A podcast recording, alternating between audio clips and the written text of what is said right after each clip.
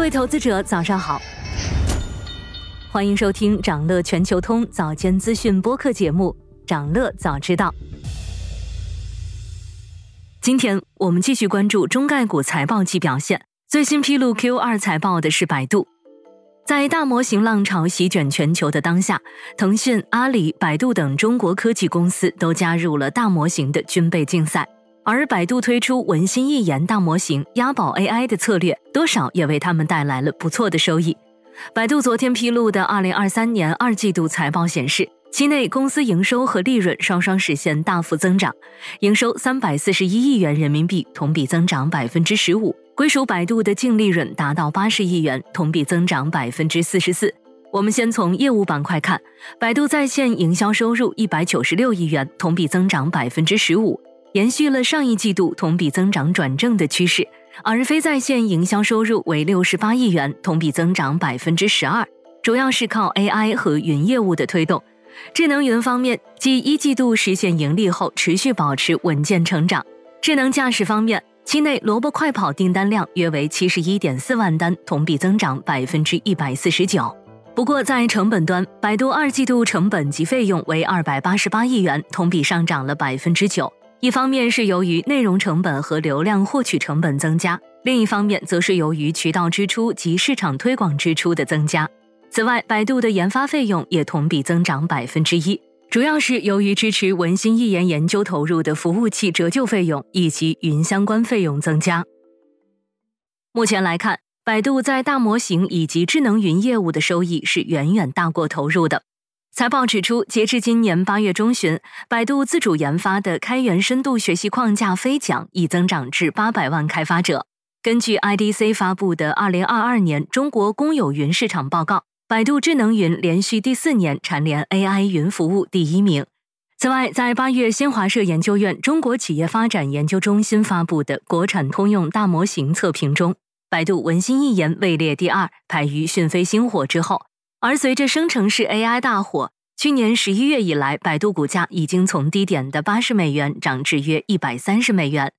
事实上，在 OpenAI 将大模型的训练成果以及 ChatGPT 的产品形式带入大众视野之后，全球各大科技巨头都先后入局了这场 AI 竞赛。除了谷歌、微软、Meta 这类巨头，今年国产大模型也像雨后春笋般爆发。截至七月初，国内十亿级参数规模以上的人工智能大模型已经超过八十个。比如，早前就有消息传出，谷歌联合创始人谢尔盖·布林近期再度回归一线，与研究人员合力开发谷歌 AI 大模型 Gemini。Gemini 的目标是多模态高效集成工具 API，多模态有机会成为 Gemini 的最大优势。相比于目前应用较多的纯文本模型，Gemini 能理解和生成文本代码，还能看懂和生成图像。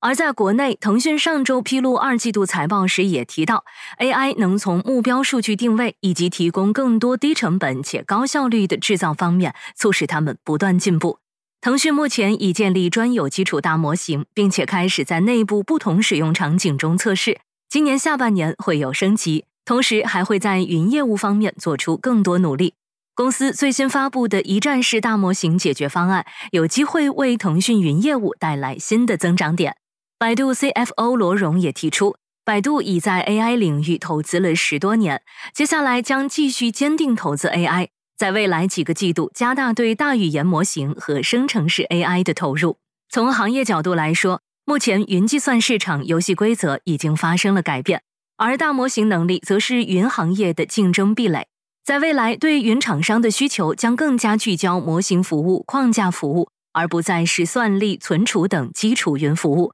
而由于云服务可以为模型的训练提供算力和基础架构支撑，因此大模型产业的发展将带动云服务需求的增加，使云市场规模迎来新增量。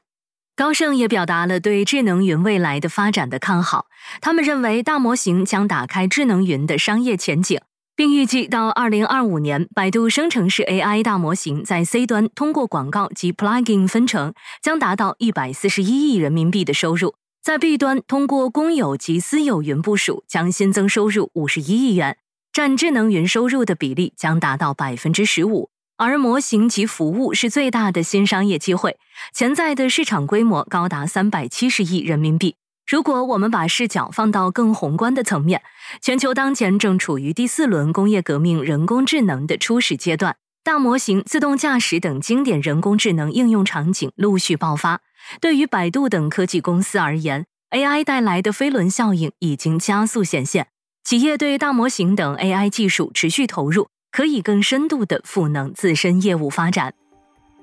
想了解更多新鲜资讯，与牛人探讨投资干货，现在就点击节目 show notes 中的链接，进入掌乐全球通 app。